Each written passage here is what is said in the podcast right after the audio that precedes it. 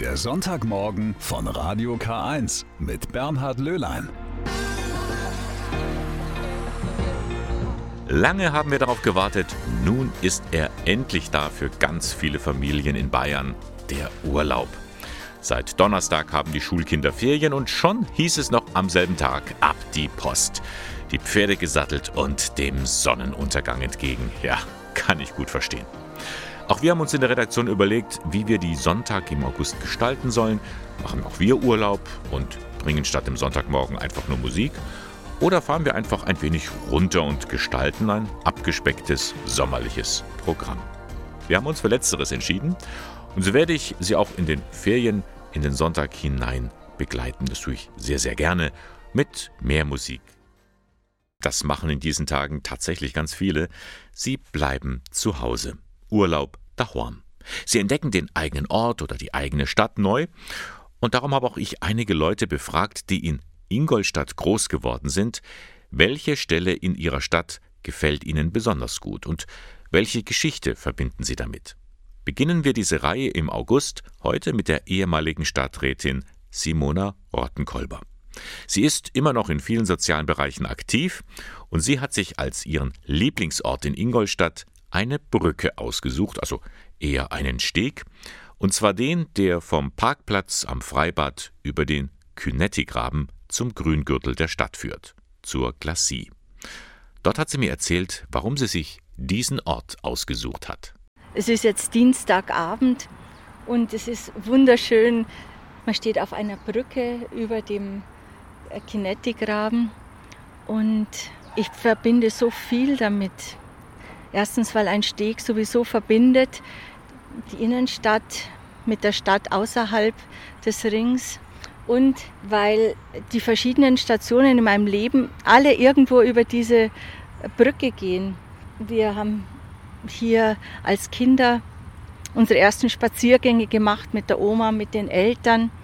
Da vorne am Ende am Hallenbad, am ehemaligen Hallenbad, da war der Eiswagen gestanden und da konnte man für 10 Pfennig, mein Mann sagt, na, bei ihm waren es noch 5 Pfennig, äh, eine Kugel Eis kaufen. Vanille, Erdbeer und Schokolade.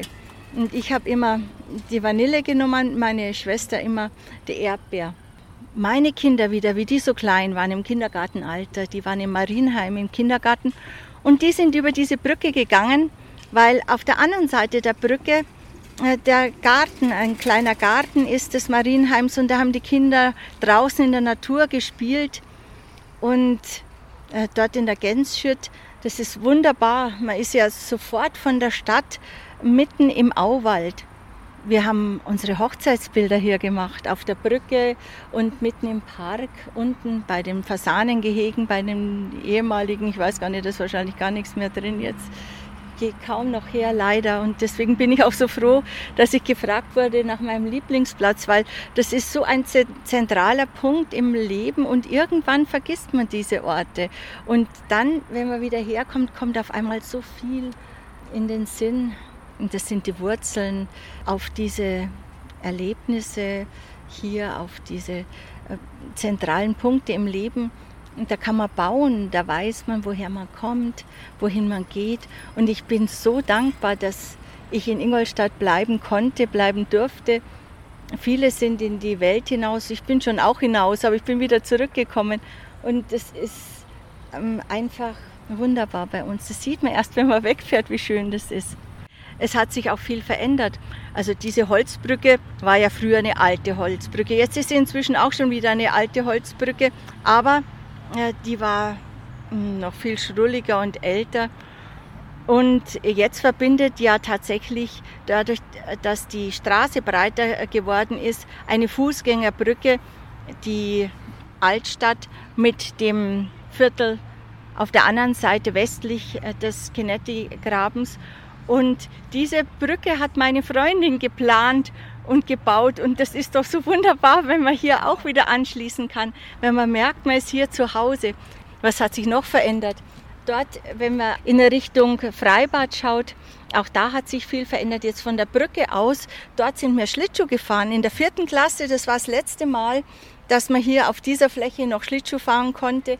Dann ging das nicht mehr, aber unser Lehrer ist noch mit uns hierher gegangen. Also da gab es noch nicht mal die Eishalle, da war ja noch nichts. Also ist man hier Schlittschuh gefahren. Äh, dann, wenn man stadteinwärts schaut, von der Brücke aus, auch da hat sich viel verändert. Das ist alles großstädtischer geworden, aber Gott sei Dank ist es doch so, dass man es wiedererkennt. Die groben Züge sind geblieben, auch wenn die Zeit weitergegangen ist. Simona Rottenkolber war das mit ihrem Lieblingsplatz in Ingolstadt, der Steg über den Kynettigraben. Sie wurde vom Deutschen Musikrat zum Instrument des Jahres 2021 erkoren, die Orgel. Und das ist ein willkommener Anlass für das Amt für Kirchenmusik in Eichstätt, einige besondere Exemplare der Königin der Instrumente mal einzeln vorzustellen. Heike Habel hat das für uns unternommen. Sie ist mit Domorganist Martin Bernreuter durch das Bistum unterwegs gewesen bei einer Orgeltour. Sie wollte mehr über diese teils bekannten, teils fast im Verborgenen klingenden Schätze erfahren. In den kommenden Wochen werden wir insgesamt fünf verschiedene Orgeln und ihre ganz speziellen Geschichten und Eigenarten hören. Los geht es heute auf der Empore der Schutzengelkirche in Eichstätt. Ja, wir starten unsere Exkursion hier an ihrer momentanen, ich nenne es jetzt mal Haus- und Hoforgel in der Schutzengelkirche. Sie haben das völlig richtig gesagt. Die Orgel in der Schutzengelkirche ist zurzeit die Vertreterin des Doms. Und wir haben hier eine sehr große Orgel, eine der größten im Bistum, auch mit einem 32 Fuß, den kann ich Ihnen dann zeigen. Das ist ein ganzer Wald das ist aber nicht das ausschlaggebende Kriterium gewesen, sondern vielmehr, dass es eine der ersten Orgeln in der Nachkriegszeit war, bei der man sich wieder rückbesonnen hat auf die Tradition des barocken Orgelbaus von der Firma Mattis aus der Schweiz gebaut. Sie haben gerade beschrieben, diese Orgel will den Orgelbau des Barock nachempfinden.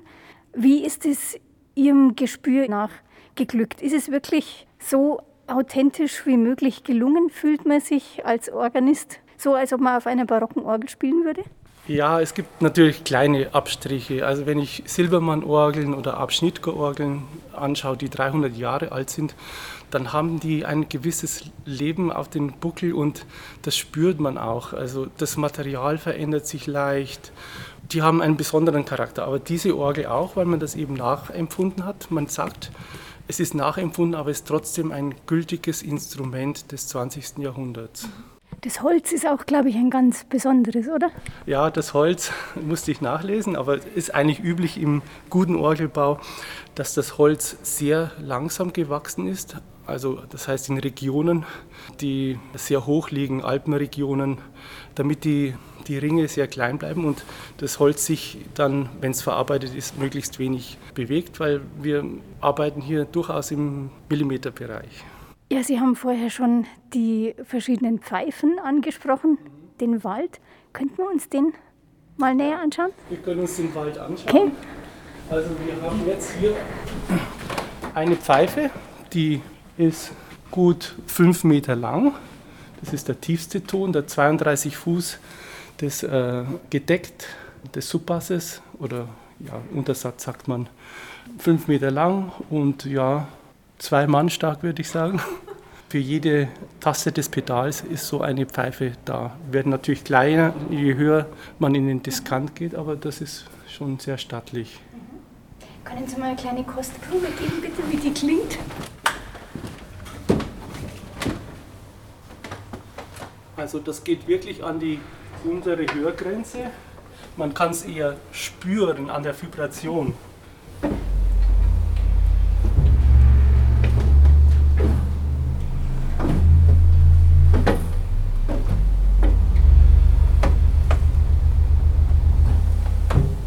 Mhm, es vibriert wirklich auf dem Boden, ja. ja. Es ist auch sehr interessant, wenn man Führungen macht mit äh, Menschen, die nichts hören können, taubstumme Leute auch, die können diese Vibrationen dann empfinden, können sich ein klangliches Bild machen, was man gerade spielt. Dann umgekehrt höchste Ton, das ist so die Hundepfeife.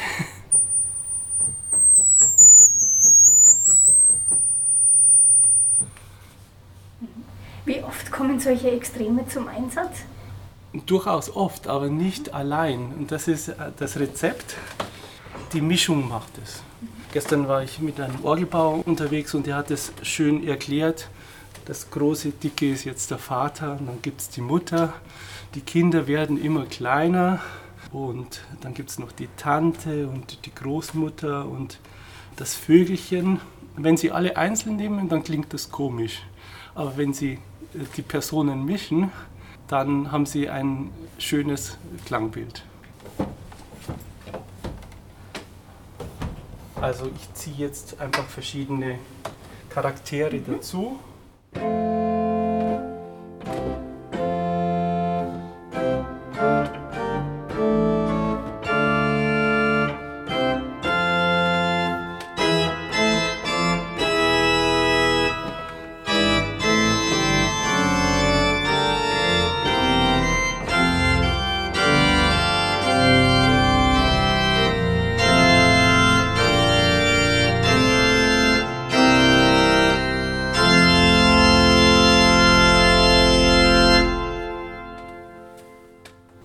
Schon eine kleine Familie jetzt.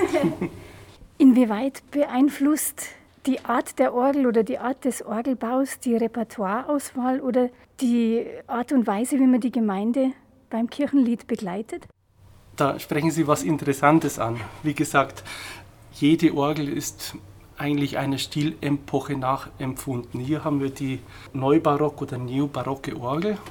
Deswegen macht es hier Sinn, einfach auch vor allem barocke Musik zu spielen oder Kammermusik Hinde mit Moderne, das geht auch. Aber ich würde hier vermeiden, die äh, romantischen Stücke zu spielen, spätromantischen Stücke, die eine unglaubliche klangliche Dynamik auch äh, hat und Bandbreite mit Pianissimo zu Fortissimo. Ich lege immer großen Wert darauf, dass man auch die Literatur drauf spielt auf dem Instrument, das zu ihm passt. Und mit dem Volksgesang ist es ähnlich. Man wird hier eher in der barocken Tradition begleiten. Klassiktradition geht auch noch, frühromantisch auch noch.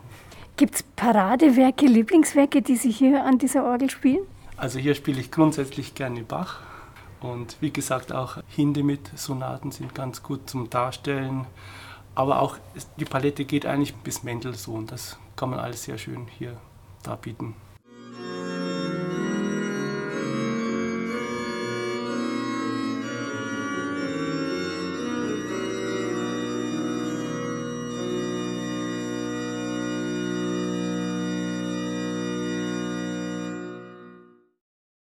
Kaum eine Region ist so betroffen vom Jahrhunderthochwasser wie das Ahrtal im Norden von Rheinland-Pfalz. Weit über 100 Menschen starben, viele haben kein Zuhause mehr. Bis hier wieder an so etwas wie Normalität auch nur zu denken ist, wird es Monate, ja Jahre dauern.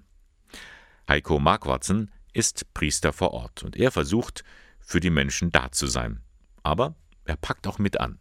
Gabriel Höfling hat mit ihm gesprochen. Die Menschen im Ahrtal sind gerade vor allem mit einem beschäftigt, aufräumen. Sie packen an, räumen ihre Häuser aus, versuchen zu retten, was zu retten ist. Mittendrin der 34-jährige Priester Heiko Marquartzen, blaue Jeans, kurze dunkelblonde Haare, Brille. Er spricht mit Helfern, Feuerwehrleuten und Bewohnern und hat schon viel eigentlich Unfassbares gehört. Von Leuten, die erzählen, ja, ich habe mich vier Stunden in dieser Hochwassernacht an einer Säule festgeklammert, um nicht von diesem Hochwasser weggeschwemmt zu werden. Oder von Leuten, die erzählen, ich vermisse die und die Person. Wo man dann ein paar Tage später hört, ja, die und die Person wird nicht mehr zurückkommen, weil sie tot ist.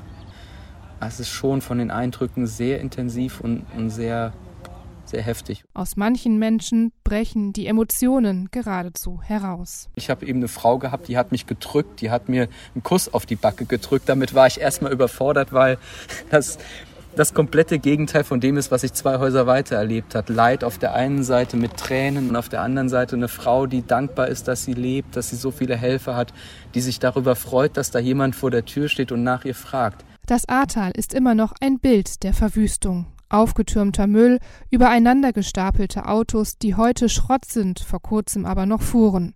Irgendwo mitten im Bauschutt die Reste eines verdreckten Rollators. Und noch dazu die Trauer um die Toten.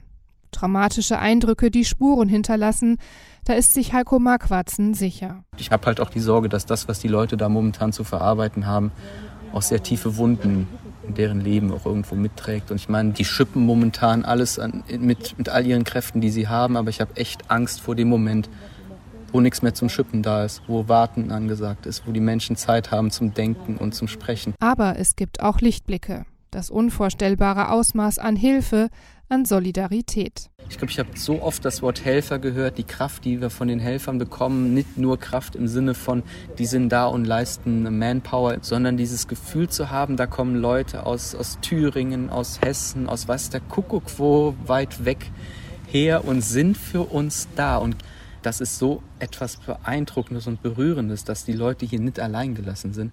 Persönliche Eindrücke von Heiko Marquartzen. Er ist Priester in der von der Flutkatastrophe betroffenen Region im Ahrtal. Ja, und hochheben. Ja, toll. Ja, Vorsicht, Es geht hoch her im wahrsten Sinne des Wortes. Ein Ball wird in die Luft gewirbelt mit Hilfe eines bunten Fallschirms. Man sieht ihnen die Freude an der Bewegung an, den Menschen, die an Demenz erkrankt sind. Zusammen mit ihren Angehörigen sind sie an diesem Nachmittag ins Café Malta in Eichstätt gekommen. Der Name ist gut gewählt, denn es sind die Malteser, die dieses Treffen anbieten, erklärt Christina Derr, Referentin für Soziales Ehrenamt. Es ist ein Angebot für Menschen mit Demenzerkrankung. Heute, da es ja das erste Mal stattfindet, sind auch die Angehörigen mit dabei. Der eigentliche Gedanke ist aber, dass es ein, eine Betreuungsgruppe ist, die einmal wöchentlich stattfindet. Und in dieser Zeit können die Angehörigen auch wirklich mal entlasten. Also äh, es soll eine Entlastung darstellen. Einfach mal ein paar Stunden sich etwas gönnen, in Ruhe einkaufen, ein Buch lesen, was auch immer. Das tut einfach gut, meint auch Barbara Friederike Brante. Sie arbeitet ehrenamtlich bei den Maltesern. Es kann keiner, der das nicht selber mal gemacht hat, nachvollziehen, wie viel Einsatz, wie viel Arbeit, wie viel Selbstaufgabe dazu gehört, einen anderen Menschen zu pflegen oder mit ihm umgehen zu müssen, ihn tagtäglich in der Nähe zu haben. Und wir bieten einfach an, sozusagen eine Freizeitmöglichkeit für die Angehörigen, sich zu erholen. Und die wissen dieses Angebot beim Café Malta zu schätzen. Für mich ist es deshalb wichtig, weil ich mir für mich selber eine Entlastung bei der Betreuung meiner Schwester erhoffe. Ich muss sie überall mit hinbegleiten, ich muss sie zum Arzt begleiten, weil sie die, die Wege, die Orientierung nicht mehr hat. Und da suche ich einfach Entlastung für mich. Und in den drei Stunden können sie sich ganz auf das ehrenamtliche Team der Malteser verlassen. Das ist gut geschult und bietet in einem geschützten Rahmen seinen Gästen Mitmachangebote an, wie Malen, Spielen, Tanzen oder man lauscht einfach einer Geschichte. Der Fuchs verstummte und schaute den Prinzen lange an. Bitte, zähm mich, sagte er. Andrea Wiedmann arbeitet im Eichstätter Krankenhaus auf der Intensivstation. In ihrer Freizeit engagiert sie sich bei den Maltesern. Sie weiß, wie es den Menschen geht, die an einer Demenz erkrankt sind. Für mich ist wichtig, dass sie einen Ort haben, wo sie sich freuen, dass sie da sich aufgehoben fühlen, dass sie so sein können, wie sie sind und von uns das Angebot erhalten, auch mal andere Dinge zu machen, für die die Angehörigen vielleicht keine Zeit haben. Spiele zu machen, Spaziergänge zu machen, Ausflüge, je nachdem, wie der Mensch ähm, mobil ist, andere Erfahrungen und sich als Team, als Gruppe fühlen, dazugehörig. Und das ist ab sofort möglich beim Café Malta in Eichstätt am Bahnhof Platz 18. Ein Anfang ist gemacht. Nach den Sommerferien soll es dann wöchentlich weitergehen, jeden Mittwoch von 14 bis 17 Uhr. Weitere Informationen finden Sie im Internet unter malteser-eichstätt.de. Einen Monat lang sind sie unterwegs in der Region gewesen. Die Kolleginnen und Kollegen von Radio In, sie haben sich auf Spurensuche begeben. Wo findet in der Region bürgerschaftliches Engagement statt? Wer engagiert sich und was leisten sie in ihrem Ehrenamt? Organisiert hat die Tour das Projekt Mensch in Bewegung von der Katholischen Universität Eichstätt-Ingolstadt und der Technischen Hochschule Ingolstadt. Es ging darum, Menschen zu finden und zu erfahren, warum sie sich einsetzen in Sportvereinen, Kirchengemeinde, Feuerwehr oder Kreistag. Jeden Tag hat Radio Inn hier darüber berichtet. Jetzt ist die Aktion zu Ende gegangen. Da möchte ich gerne von meinem Kollegen Oliver Scholtisek wissen, warum eigentlich hat sich Radio Inn an dieser Aktion beteiligt. Dass ein Radiosender für die Region über Menschen aus der Region berichtet, ist irgendwie klar. Hier haben wir aber vier Wochen lang mal den Fokus auf Menschen gerichtet, die normalerweise nicht so im Vordergrund stehen und trotzdem so viel vor Ort für ihre Leute tun diesen engagierten Menschen eine Plattform zu bieten, um sich, ihre Ideen und ihre Projekte vorzustellen, das war uns schon lang ein Bedürfnis. Natürlich hatten die Mitarbeiter der Uni Eichstätt-Ingolstadt und der THI die meiste Arbeit, denn die haben schließlich die Engagementtour durch die gesamte Region ausgearbeitet und auch abgeradelt. Und gibt es da jemanden oder ein Engagement, das dir besonders in Erinnerung geblieben ist? Zunächst muss man sagen, ein Lob an alle, die sich in ihrer Freizeit ehrenamtlich engagieren. Originelle Angebote hat da zum Beispiel die Nachbarschaftshilfe Jetzendorf, unter anderem Leihopas und Omas, die bei Familien vorbeischauen und die Kleinen bespaßen. Andersrum geht's natürlich auch. Der Köschinger Bürgermeister hat einen Aufruf gestartet. Es werden in Kösching nämlich noch Ehrenamtliche gesucht, die den nächsten Weihnachtsmarkt organisieren. Jetzt ist die Zeit rum, vier Wochen wart ihr unterwegs. Wie sieht nur das Fazit aus? Hat sich die Tour gelohnt? Die Tour hat sich auf jeden Fall gelohnt. Da sind nämlich einige Geschichten zusammengekommen. Zum Nachdenken, manchmal zum Schmunzeln, manchmal zum Staunen. Und das Fazit, Ehrenamt lohnt sich immer. Gleichermaßen interessant und auch inspirierend, wie viele engagierte Menschen bei uns ihre Spuren hinterlassen. Danke, Olli, für deine Eindrücke von der Radeltour durch die Region. Einmal mehr ist klar geworden, das Ehrenamt, das lohnt sich.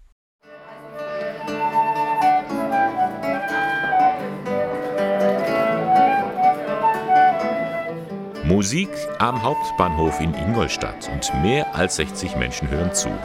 Direkt an Gleis 1. Es ist kein Open-Air-Konzert, sondern ein ökumenischer Gottesdienst. Ein Angebot der Bahnhofsmission am vergangenen Dienstag. Zu Beginn der Urlaubszeit lädt sie ein, einmal innezuhalten und ein bisschen nachzudenken, sagt die Leiterin der Bahnhofsmission Ingolstadt, Heike Bergmann. Wir wollen einfach mal zeigen, dass wir hier als Kirche am Bahnhof präsent sind. Wir sind für die Mitmenschen hier und das wollen wir eigentlich jetzt mal öffentlich auch feiern. Bahnhofsmission ist ein wichtiger Ort am Bahnhof selbst, äh, denn der ist ja diese, diese Atmosphäre hier ist eine eigene Welt. Inwieweit tragen Sie dazu bei, dass das Leben hier gelingt? Wir als Bahnhofsmissionsteam helfen natürlich in Ingolstadt vor allem den Reisenden. Sei es jetzt am Bahnsteig oder aber auch im Raum der Bahnhofsmission. Und oft werden wir als die blauen Engel bezeichnet. Das liegt aber wahrscheinlich daran, dass wir blaue Dienstkleidung haben. Aber eigentlich habe ich mir so gedacht, könnte eigentlich jeder oder jeder ein Engel sein für andere. Und ich würde mir ehrlich gesagt auch wünschen, dass noch mehr Menschen aufeinander Acht geben. Zum Beispiel sei es am am, am Ticketautomaten, wo man vielleicht mal jemandem helfen kann. So einfach ist es immer nicht. Oder beim Einsteigen am Zug oder Bus.